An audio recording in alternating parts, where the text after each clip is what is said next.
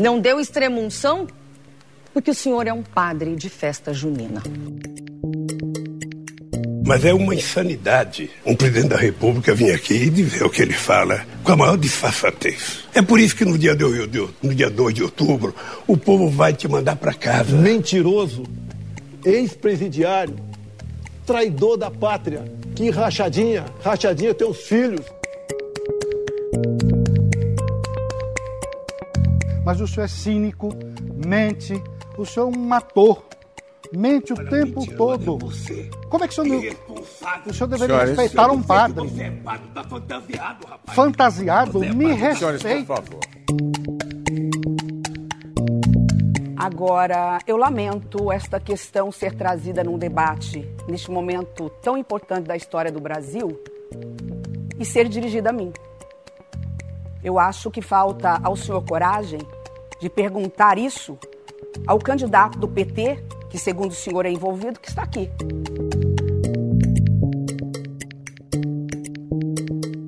É, eu já falei algumas vezes. O senhor compreendeu que tem regras do debate, o senhor concordou com elas e que basta cumpri-las. Nesta quinta-feira aconteceu o último debate entre os candidatos a presidente, antes das eleições, na TV Globo. Participaram Ciro Gomes, do PDT, Jair Bolsonaro do PL, Lula do PT, Luiz Felipe Dávila do Novo, Simone Tebet do MDB, Soraya Tronic do União Brasil e Padre Kelmon do PTB. Logo no início ficou claro que não seria um debate fácil, tomado por trocas de acusações e xingamentos entre os candidatos. O tão esperado confronto entre Jair Bolsonaro e Lula aconteceu, mas não diretamente, e sim pelos direitos de resposta, um atrás do outro. O apresentador William Bonner foi obrigado a chamar atenção sobre o nível de falas no debate. Ciro Gomes seguiu o debate atacando o candidato do PT, Lula, e os artistas que passaram a apoiá-lo. Já Simone Tebet não quis entrar na polarização ao ser questionado por Bolsonaro sobre o assassinato do prefeito de Santo André, Celso Daniel. Soraya Tronic protagonizou alguns momentos cômicos ao se dirigir ao candidato Padre Kelmon. O desconhecido Padre Kelmon fez questão de tomar o protagonismo do debate ao confrontar Lula do PT. As interrupções do Padre Kelmon fizeram com que o apresentador William Bonner perdesse a paciência com o candidato do PTB. Ainda nesta sexta-feira, o Datafolha publicou a penúltima pesquisa antes das eleições. Pelo levantamento, Lula tem 50% dos votos válidos, Bolsonaro 36%, Ciro Gomes 6% e Simone Tebet 5%. E para analisar esse debate entre o último debate entre os candidatos à presidência da República, nós temos aqui um Poder em Pauta bastante peculiar, porque ele está sendo gravado já na alta madrugada dessa sexta-feira. Você vai ouvir este programa nessa sexta-feira. Ele foi gravado, está sendo gravado na sequência assim que terminou o debate da TV Globo. Então, já agradeço de antemão muito os nossos repórteres que fazem aqui o Poder em Pauta e mantiveram esse compromisso de estar com a gente aqui todas as semanas ao longo do período eleitoral, e inclusive nessa sexta-feira com essa proposta um tanto radical da gente gravar um podcast na madrugada. O primeiro Estadão Notícias está sendo gravado uh, nesse horário, na, na, alta madrugada. Eu me recordo que a gente fechou um podcast também no depoimento do ex-presidente Lula para o Sérgio Moro, em meio ao auge lá da Operação Lava Jato. Foi outro podcast que a gente ficou até alta madrugada. E esse aqui também está sendo dada a importância que tem um debate como esse para os rumos finais da campanha. Ou melhor, a gente vai até debater se esse debate terá interferência na corrida eleitoral. Então deixa eu cumprimentá-los antes que eles durmam. Começar aqui pelo Pedro Venceslau, que está aqui em São Paulo. Olá, Pedro. Bom dia, boa tarde, boa noite, mas você está falando de madrugada, Pedro, tudo bem? Pois é, bom dia, boa noite, Frazão, boa noite, Emanuel. Boa noite a todos. Felipe Frazão, diretamente de Brasília, da capital federal. O Felipe às vezes vai falar assim meio baixinho para não acordar a turma da casa dele, né, Frazão? Seja bem-vindo, meu caro. Olá, Emanuel, Pedro, como vão? Estamos aqui na Rave, né? Literalmente é a rave da democracia na reta finalíssima. É um prazer participar com vocês. Muito bem. Claro que todo o nosso foco aqui vai estar voltado para o desempenho dos candidatos nesse debate e enxergar o quanto isso tem interferência no voto no domingo. À luz também da última uh, pesquisa eleitoral divulgada nesta quinta-feira pelo Datafolha, ainda com um cenário bastante estável na corrida uh, para a presidência da República. Então vou aqui, o primeiro aspecto que eu quero abordar com vocês dois e ouvir de vocês dois uma análise é claro que tem muita expectativa em relação aos líderes das pesquisas, né, como eles se comportaram ali no debate. Tanto o ex-presidente Lula, que lidera, quanto o presidente Jair Bolsonaro. Acredito que a missão do Lula, é, como líder nas pesquisas, seria tentar ah, com que os ataques não, ah, ah, não tivessem um efeito tão severo né, para o seu desempenho e para a sua imagem, né, tentar estancar um pouco desses ataques e pro, o desafio para o presidente Jair Bolsonaro angariar mais apoios para garantir, para tentar, né, para vislumbrar a possibilidade de um segundo turno.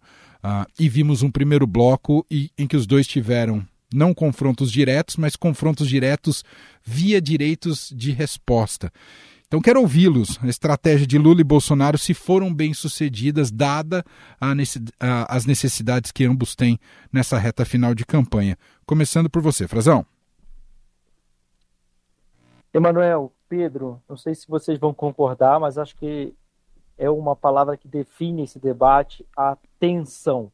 No meu ponto de vista, foi, sem dúvida nenhuma, o momento mais tenso das campanhas é, que a gente viu até aqui, diria dos dois lados, e isso ficou, acho que, patente, bastante evidente no debate como um todo, inclusive desestabilizando até o moderador do debate, o apresentador William Bonner, que em alguns momentos deixou transparecer sua discordância, sua impaciência. Eu acho que isso acabou passando também os espectadores e isso contaminou também uh, os uh, contendores, né, os, os candidatos, o Lula, o Bolsonaro, eles logo no primeiro bloco, foi um primeiro bloco que eu não conseguiria nem dizer se houve um vencedor, claro, porque foi muito tumultuado, desde a primeira pergunta, o primeiro embate entre o Ciro Gomes e o Lula, já foi, já havia uma certa tensão no ar, tinha um nervosismo e dali em diante já se instaurou esse clima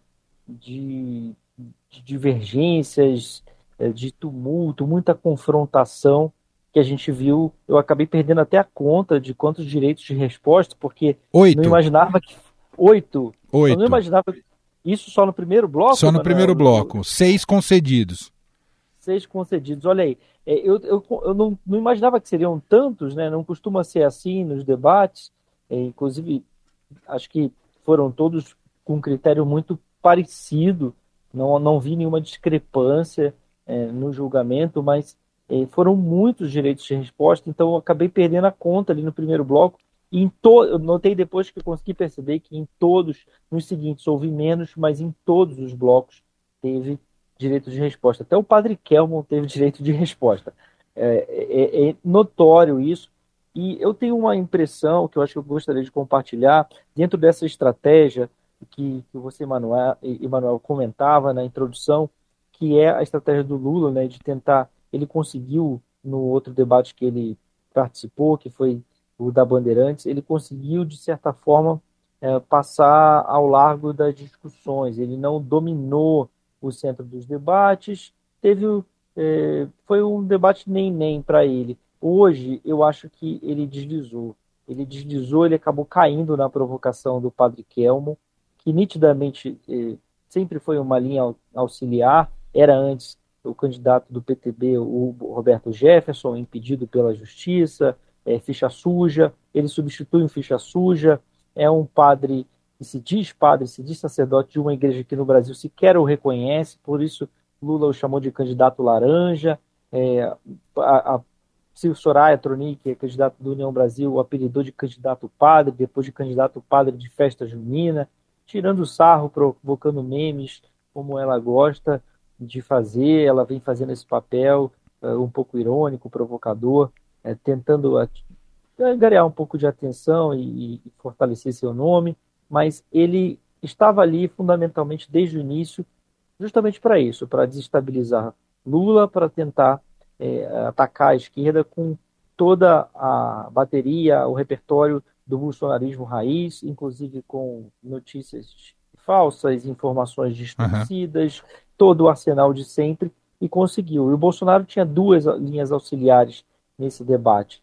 É, além do padre Kelmon, que serviu principalmente para os ataques dele, ele tinha o Luiz Felipe Dávila, do Partido Novo, principalmente para fazer as dobradinhas e protegê-lo. O Felipe Dávila parecia em um ligeiro momento em que ele ousou discordar do Bolsonaro, numa das participações, ele é, parecia pedir desculpas. Assim, é, ele fez uma cara até de tristeza de estar discordando do Bolsonaro, né, e muito em linha com o que o Partido Novo tem sido no Congresso Nacional e que quase implodiu o partido, houve uma divisão grande, um racha, uh, alguns de seus fundadores, como João Amoedo, que foi candidato em 2018, estão em profunda discordância do Partido Novo, teve muita gente que saiu do partido por causa dos bolsonaristas dentro do Partido Novo. Sim. E há um indicativo claro de que os candidatos do Partido Novo ao governador nos estados, eles estão buscando uh, e buscarão quem disputar segundo turno, se houver também segundo turno para a presidência da República, um alinhamento com o presidente Bolsonaro. Isso vem ficando patente e ficou é, bastante evidente. Já estava um pouco no debate do SBT, do Estadão, do PUC, que fazemos parte, e agora muito evidente no debate da TV Globo. Lula caiu nisso. Lula acabou perdendo um pouco do controle eh, quando discutia com um candidato que sequer é candidato para valer, é um candidato é, inventado e não tem muito o que agregar. E eu diria também que essa é a estratégia do bolsonarismo. Por isso, para mim, o vencedor desse debate, a estratégia que deu certo, a estratégia do Bolsonaro, que conseguiu trazer, inclusive, o caso Celso Daniel e acusar por meio de uma forma terceirizada, sem enfrentar o Lula, sem perguntar diretamente a ele, mas trazia uma acusação de que o Lula estaria envolvido no homicídio do Celso Daniel, que já foi investigado e não foi nunca comprovado essa acusação de que havia ali algum envolvimento da cúpula do PT ou do ex-presidente Lula no crime, no arrebatamento, no sequestro e na morte do ex-prefeito Celso Daniel. Então, entendo que o bolsonarismo conseguiu trazer elementos que desgastaram bastante a imagem do Lula, conseguia se jogar aquilo, como houve pouca discussão, muita interrupção, bastante tumulto. O Carluxo, o método do Carluxo, de avacalhar, transformar o debate numa verdadeira zorra, né? parecia um grupo de WhatsApp. Então, que acaba vencendo pelo cansaço, as pessoas acabam prestando atenção muito mais nesses embates, nesses momentos acalorados, do que no conteúdo em si. Bolsonaro, como já não tem muito mais o que agregar, a própria campanha dele trabalha com a ideia de, em um eventual segundo turno, trabalhar apenas para elevar a rejeição do Lula sem ter o que propor ele, para mim, conseguiu é, se sair melhor do que o Lula, de uma forma geral, no debate. Quero te ouvir, Pedro Venceslau, olhando especificamente, é, ou, ou, melhor, com, com essa análise muito dirigida para os dois líderes das pesquisas, né? Tanto que o destaca aqui o Frazão, né? O Lula muito desgastado ou apanhando muito ao longo desse debate e caindo em algumas cascas de banana, e o, o desempenho de um, de um Bolsonaro que começa dessa maneira mais radicalizada e aos poucos né, vai moderando ao longo dos blocos seguintes, ao longo do debate. Mas diga lá, Pedro. Olha, eu discordo um pouco da leitura do, do Felipe, porque acho que de fato o presidente escorregou ali naquele embate com o padre Kelman. Aliás, a estratégia do Bolsonaro era terceirizar desde o início o ataque no padre Kelman, porque quem bate gera rejeição, isso é uma máxima da, da, do marketing político. Tanto é que quando o Bolsonaro teve em alguns momentos a oportunidade de escolher o Lula, ele escolheu o Luiz Felipe Dávila.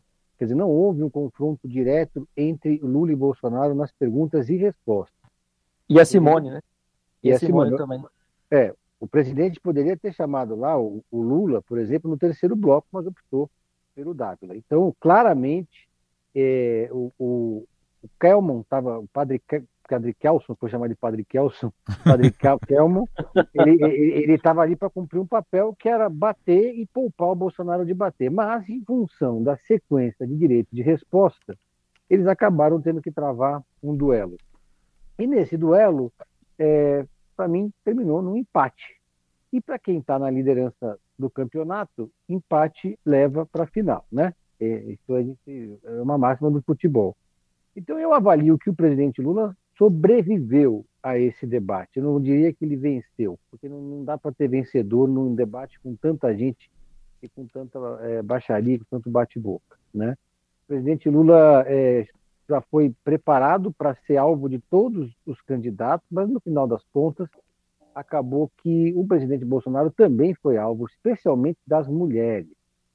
Teve um, alguns embates ali memoráveis do presidente Bolsonaro com a Soraya Tronic, que já tinha na, no debate anterior falado daquela história de não me cutuque com a sua vara curta, né? E agora tem ter um embate também. No... Ah, e o Bolsonaro, no começo do debate, tentou fazer uma dobradinha com a Simone Tebet, levantou a bola para ela cortar em cima da cabeça do Lula, não deu certo, a Simone Tebet não caiu na estratégia do Bolsonaro, inclusive já está sendo atacada nas redes sociais por isso, devolveu a crítica ao presidente Bolsonaro.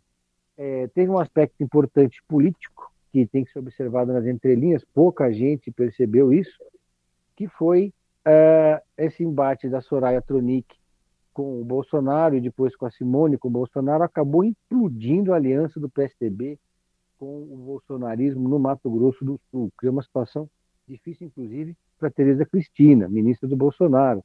Foi ela que costurou esse acordo. O candidato do PSDB no, Grande, no Mato Grosso do Sul, vale dizer, ele é bolsonarista declarado, faz campanha usando a imagem do Bolsonaro, com autorização do Bolsonaro, é o candidato do Bolsonaro. Né? Agora o Bolsonaro, no meio do debate, de uma forma talvez meio intempestiva, pediu voto para o tal do Capitão Cantar, que é do PRTB. E aí, com isso, acabou destruindo essa aliança política que existia ali no Estado. Uh, o padre Kelman, é, Kelman foi para o debate com, com o objetivo de tumultuar e de ajudar o Bolsonaro. Alguns momentos ele, isso ficou muito explícito, porque ele simplesmente lia as perguntas que foram feitas provavelmente pela assessoria do Bolsonaro. Sim. As fotos que eu vi de bastidor, que já estão circulando na internet, mostram que, inclusive, os dois é, no, na, nos bastidores tentaram juntos e estavam combinando tudo que ia ser falado ali é, nos bastidores. E o Luiz Felipe W, é isso, isso aí eu concordo totalmente com, com o Felipe Frazão, acabou é, poupando mais. Ele fez algumas críticas pontuais, sim, ao Bolsonaro, mas ele estava mais focado em criticar o ex-presidente Lula, porque, no fundo, o que o Luiz Felipe Dávila é, almeja é sair dessa eleição se classificando como uma liderança de oposição a um eventual governo Lula. É isso que ele deseja. Ele sabe que ele não vai ser presidente da República, é impossível. Ele tem entre 0 e 1% nas pesquisas de intenção de voto, e os sinais apontam para uma vitória do Lula. Então ele tá, tenta um pouco se cacifar como uma referência de oposição. Os coadjuvantes brilharam, né? É, Soraya, Simone. A Simone, aliás, foi muito bem no debate, estava serena, é, respondeu tudo com firmeza, não leu nenhuma resposta, estava muito preparada, assim como nos debates anteriores. Se eu, se eu tiver um vencedor, talvez eu acho que essa vencedora foi a Simone Tebet, em termos de desempenho, né? E, é, e o, o, Ciro Gomes ficou ali como coadjuvante. Teve, algum, teve um momento ali que até foi engraçado, que nessa troca de direitos de resposta, o Ciro falou: querem que eu espere lá fora? Estava bastante incomodado com isso. E para finalizar, para não estender demais a resposta, eu achei que a Globo radicalizou e fez bem de radicalizar no VAR, né? Eles fizeram um VAR muito duro para justamente evitar é, que tivesse muita canelada, porque se, não, se você não aperta o VAR ali, né, na, o, o que eu chamo de VAR é, é o grupo que, no, que na coxinha ali decide se vai ter direito de resposta ou não. Você segura a onda, porque senão você começa a ter uma xingação total, aquilo ali vira um bate-boca é, de botiquim, né? É. Então a Globo, a Globo fez bem em, em, em, ser muito dura com o direito de resposta, acabou funcionando, porque de, nos, nos blocos seguintes abaixou um pouco a fervura é, dos primeiros blocos. Os blocos finais, mesmo com audiência baixa, que foi uma das. Estava vendo aqui o, o blog da Cristina Padilhone, foi a maior audiência da Globo, muito boa, mas tudo isso vai ser editado, transformado em meme para todos os gostos e dividido e espalhado pelas redes sociais no dia seguinte. Até o povo estava brincando que o, o, verdadeiro vencedor do debate foi William Bonner, né? Como ele conduziu e tentou apaziguar os ânimos ali em momentos bastante tensos desse debate. Eu quero pegar um gancho aqui do, do Pedro Venceslau, passar a bola para você, Frazão, porque eu acho que diz respeito não só ao desempenho dela nos debates, que se mostrou muito bom em todos os debates que pudemos assistir, mas e uma reflexão aqui sobre Simone Tebet, Evidentemente que pelas pesquisas ela tem pouquíssimas ou nulas condições de estar no segundo turno das eleições. Mas ela sai maior do que ela entrou. E eu acho que o, o debate é simbólico nesse sentido. Não sei quais são as pretensões dela para o futuro, para 2026, mas evidentemente ela sai maior, não sai, Frazão? Sem dúvida. Da campanha como um todo, já ficou até um lugar comum, chavão, a gente dizer que ela provavelmente será apontada, ou poderia ser apontada como uma vencedora do debate. Ela foi assim em todos os debates dessa campanha eleitoral. Ela tem uma habilidade, uma eloquência, fala de uma forma muito pausada, é, é, de fácil compreensão. Fala, eu acho nota engraçado no modo dela falar que ela só repela, ela fala candidatura, né? Ela fala muito da minha candidatura, ela fala candidatura, né? É um sotaque engraçado da Simone e, e ela também virou meme, também tem um humor, a própria equipe dela trabalha isso também. O pessoal, como o Lula chamava lá de Simone, eu até fiquei sem entender, perguntei pro pessoal no Twitter, teve sugestão de, de tudo, né? O Tebet, é, era o Stablish, Stabit, o o Lula falava, o pessoal botou uma foto da Simone, a cantora, com um step de, de pneu, step de carro. Então, fazer essa brincadeira eu achei bem engraçado, e a equipe dela também participa, brinca, enfim. Ela está fazendo uma campanha descompromissada, no sentido de que ela entende que nesse momento não há é, chances, não há é, um objetivo imediato, mas sem dúvida alguma ela almeja algo além, ela se torna um ativo do MDB, como já vinha sendo no Senado Federal, ela está eh, com a vaga em, em, disputa, né? É, é a, a, vaga dela que vai ser substituída agora. Ela tende a ficar nesse momento então sem um mandato político, mas tanto para 2026 como para 2023. Ela se coloca, é importante a gente lembrar, ela tem sido lembrada, inclusive, já para uma composição, um apoio do MDB ao PT no segundo turno, com a gente sabe que há uma grande eh, fatia do MDB, principalmente do Norte e Nordeste, que se opôs, inclusive, a Simone, eh, a candidatura da Simone, querendo apoiar o Lula de imediato, mas tem uma outra parcela do MDB que pode agora, num segundo momento, se houver um segundo turno, como é, as, as, pesquisas indicam, há uma grande chance de que isso ocorra, ela pode participar e pode compor. Ela não tem é, divergências explícitas com o PT, inclusive no Senado tem uma relação aqui em Brasília é, fraterna, amistosa.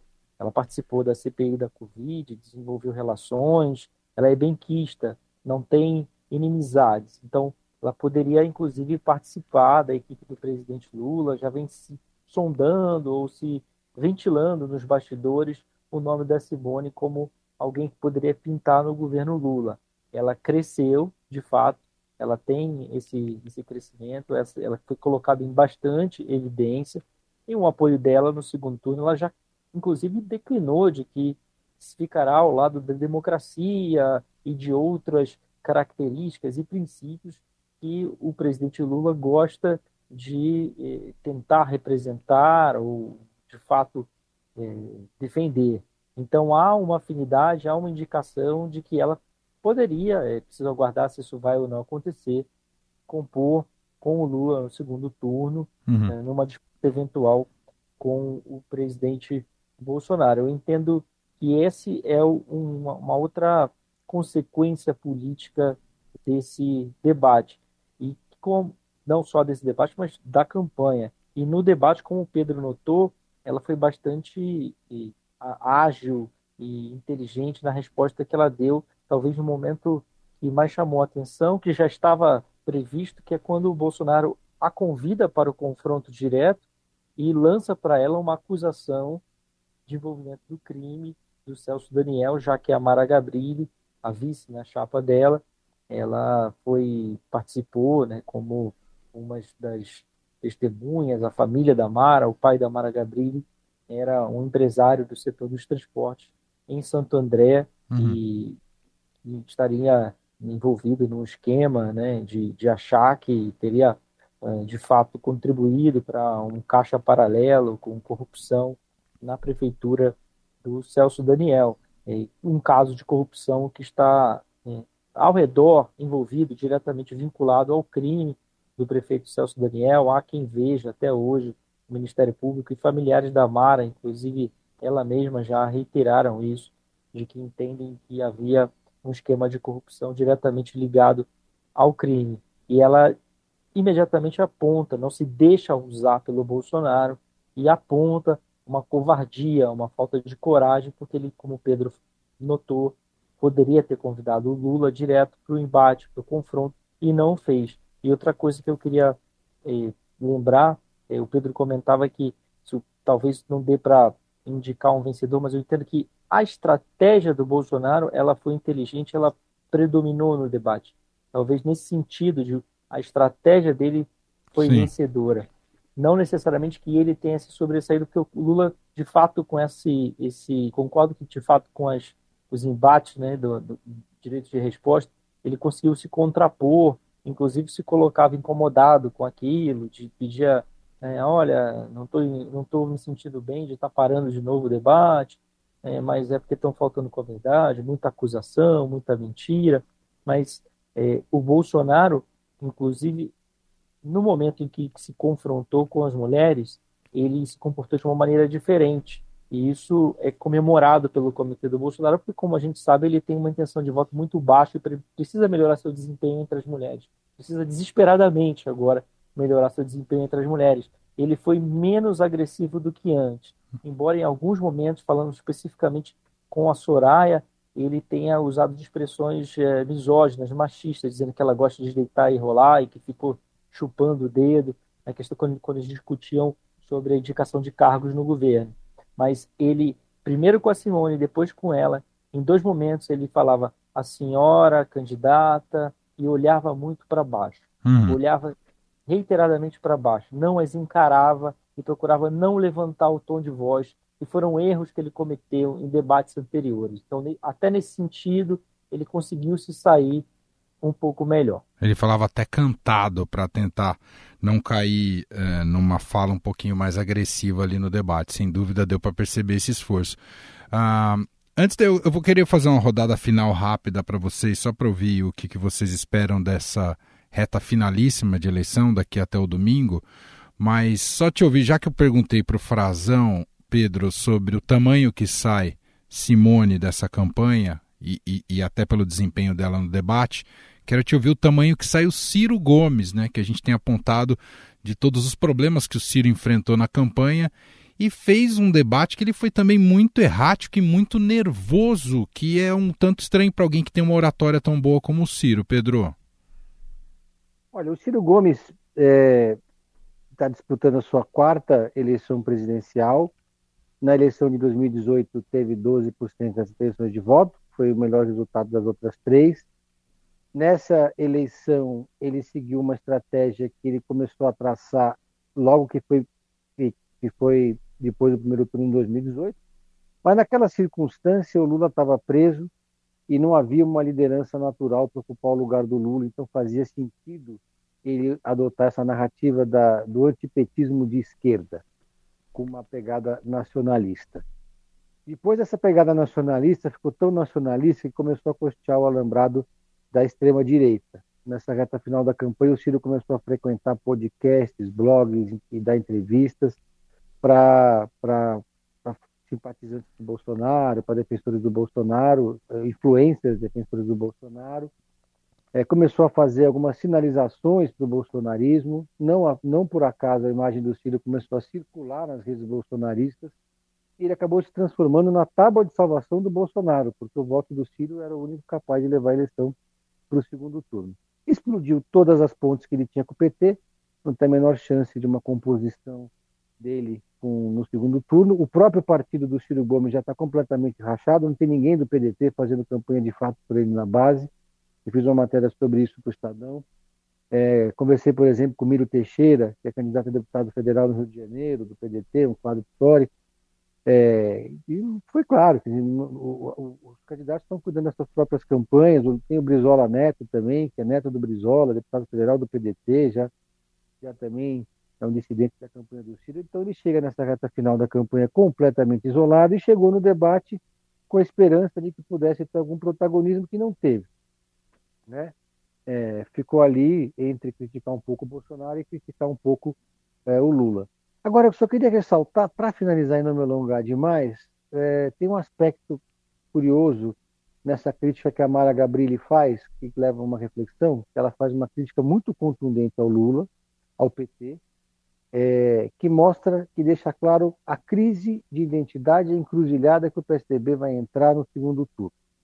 Eu conversei com o, o ex-chanceler Aloysio Nunes Ferreira, e, e, no meio da conversa ele defendeu enfaticamente que o PSDB tem que apoiar formalmente, politicamente, institucionalmente o Lula no segundo turno, especialmente se o, se o Rodrigo Garcia não for para o segundo turno. E as pesquisas estão apontando para isso. O Tarcísio vai para o segundo turno. Se o Tarcísio vai mesmo para o segundo turno e o Rodrigo fica fora, ele vai se tornar, como se diz nos Estados Unidos, um pato manco, né? Vai começar a receber café frio para tomar até dezembro. e é, não tem mais nenhuma, nenhum impedimento. Essa, essa ala dos cabeças brancas do PSDB vai ganhar muita força. Tem uma foto muito impressionante de tucanos e ex-tucanos que apoiam Lula, que foi, que foi divulgada agora recentemente. E aí você vai ter esse embate, né? Você tem uma ala da bancada do PSDB que vai ser contra, mas você vai ter o um embate. A Mara Gabrilli falou para mim com todas as letras que ela deixa o PSDB se o PSDB apoiar o Lula. E, então, como é que vai ficar isso, né? E é. eu acho que essa é uma questão para ser discutida. Um partido que já foi protagonista da política brasileira polarizou com o PT durante tantos anos, não tem candidato pela primeira vez, vai sair menor, vai sair minúsculo dessa eleição, provavelmente vai ter uma bancada menor ainda, mas ainda assim é o PSDB, né? É. É, tem, tem, um, tem um prestígio, sem dúvida nenhuma, pelo mais pelo passado do que pelo presente. Bom, para a gente fechar o nosso podcast, vou pedir aqui para os nossos comentaristas serem muito sintéticos nas respostas finais agora. Vou fazer igual o William Bonner, vou cortar o microfone aqui dos comentaristas. Uh, mas eu quero, num, num comentário rápido, ouvir de vocês o que resta daqui até domingo imagino que o grande mistério na corrida presidencial é se a coisa termina mesmo ah, no primeiro turno ou se teremos segundo turno. É por aí, Frazão, que podemos esperar dessas últimas horas de campanha eleitoral, Frazão? Olha, resta muito pouco de campanha, Manuel. Até hoje, ainda hoje, quinta-feira, quando a gente está gravando sexta, já estamos na né? então, sexta. Até, então, até ontem ainda podia a campanha, até na televisão, né? Encerrou. O debate foi o, grande, o último grande ato de campanha, não há a menor dúvida disso, porque todo mundo prestou atenção, ou grande parte da população. Não há mais muito o que falar, não há mais muito o que dizer. Acho que Ciro e Simone ainda vão sofrer é, o voto útil, né? vão, sem dúvida, sofrer uma, uma perda de votos, aí uma migração é comum ocorrer nas últimas horas. Na sexta-feira só pode propaganda impressa nos jornais, e-mails impressos e na internet. E, e até sábado ainda se pode fazer alguma atividade de rua, no máximo com carro de som, mas não mais comícios, não mais grandes reuniões, isso já está proibido desde então. O Lula vai agora para o Ceará, para o Rio, para a Bahia, vai dar uma passadinha. o Bolsonaro vai estar em, hoje em Minas, Poços de Caldas, e no sul de Minas. Sábado decidiu encerrar a campanha com motocicletas, que é o que se pode fazer em São Paulo e em Joinville. Vai correr para o berço do bolsonarismo. É, talvez do ponto de vista de votos não seja uma, um local tão estratégico. Ele certamente tem um peso grande no estado de Santa Catarina e numa das principais cidades da região sul, um polo como é Joinville. Mas é simbólico que ele vá para lá porque é o estado que lhe deu ah, o melhor desempenho nas eleições de 2018. É um estado, vamos dizer, mais bolsonarista do país. Uhum. E é lá que ele tem grandes apoiadores também, no, na, não só na política, como é, no meio empresarial.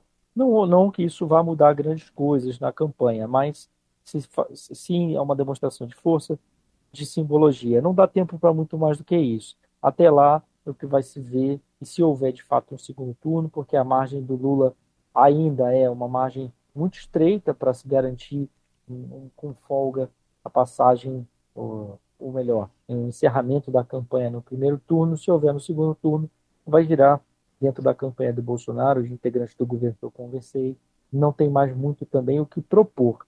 O que vai virar é uma guerra de rejeição. Uma guerra de rejeição e a campanha recomeça também. Recomeça claro. em outras bases, mas uma guerra, o que, o que vai definir, mais uma vez, como estamos com um voto muito consolidado, a tendência é que esteja muito ligada à rejeição de um ou de outro, a capacidade de ter mais ou menos votos e vencer a eleição. E é o que se indica hoje, já como o Pedro falava, é que o Bolsonaro possa começar a ver um café frio, porque ele já entra nessa fase da campanha também como o Ciro, com muitos aliados preocupados muito mais com a própria campanha do que com a dele, e muitos sinais no meio empresarial e também no meio político, inclusive no Centrão, de pessoas já procurando estabelecer pontos, ainda que discretamente, nos bastidores com Luiz Inácio Lula da Silva, que é sem dúvida favorito.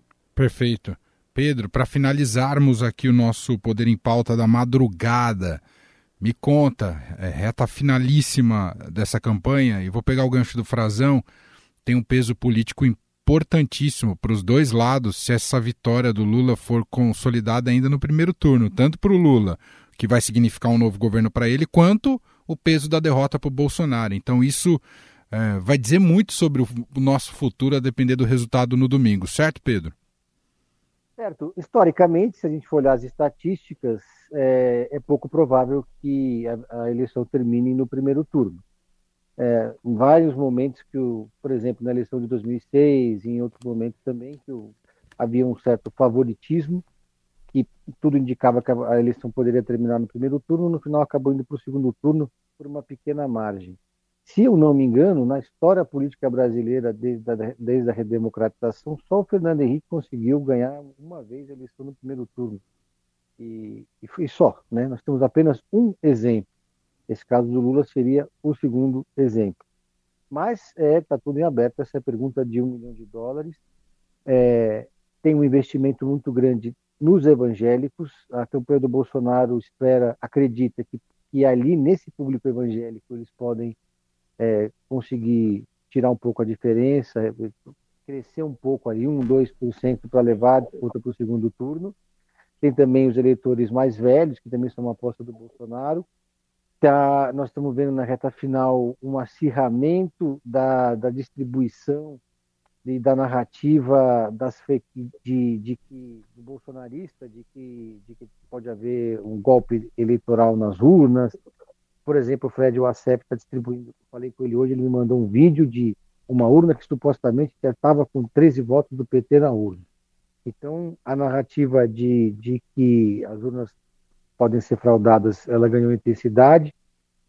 Está rolando muita fake news, inclusive, sobretudo no, no, no, público evangélico, de que Lula vai fechar igrejas e tal. Então, eles estão fazendo uma aposta meio desesperada. Conseguiram o apoio do Neymar, que foi uma considerada uma vitória muito grande para os bolsonaristas, para se contrapor um pouco essa onda de artistas que está apoiando Lula. Eles sentiram o golpe dessa onda de artistas, estão, estão falando muito o Bolsonaro chegou a citar isso no debate de hoje. Mas é isso, agora resta esperar e ver se, se eles vão conseguir virar alguma coisa até, até o domingo. Perfeito. Convido a todos para acompanhar a cobertura completa da apuração e do dia de votação neste domingo nos canais digitais do Estadão. Uh, no impresso sai na segunda-feira, né, o balanço sobre o resultado das eleições e ao longo de todo o domingo você vai acompanhando ao vivo, também na Rádio Dourado e também no estadão.com.br em todas as nossas redes sociais.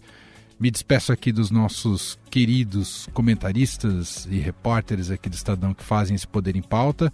Esse Poder em Pauta uh, quase chegando junto com o canto do galo. Então, deixa eu liberá-los para eles tentarem descansar um bocadinho. Frazão, obrigado. Boa jornada final daqui até domingo. Tenta descansar, Frazão. Obrigado. Valeu, Manuel. Tá difícil, a gente tá virando já vários dias, mas até domingo não tem motivo para descansar, não.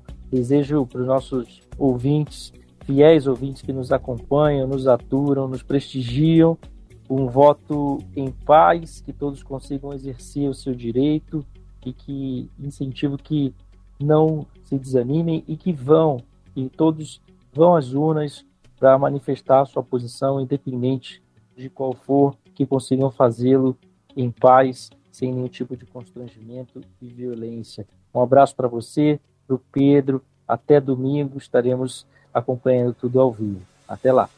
Pedro, obrigado você também. Um ótimo, ótima reta final para você. A gente vai se falar muito daqui até domingo. Pedro. É isso aí, pessoal. Nos vemos no domingo.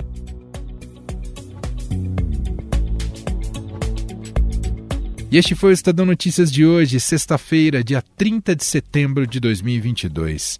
A apresentação foi minha. Na produção e edição, Gustavo Lopes. Antes da gente fechar aqui esse podcast, deixar um recado. Teremos uma edição especial do podcast Estadão Notícias neste sábado, ainda tratando do tema das eleições, uma reportagem especial conduzida e narrada por Carolina Ercolim sobre polarização. Então não perca amanhã no feed aqui do Estadão Notícias. Um abraço para você, um ótimo fim de semana, uma boa votação a todos e até mais.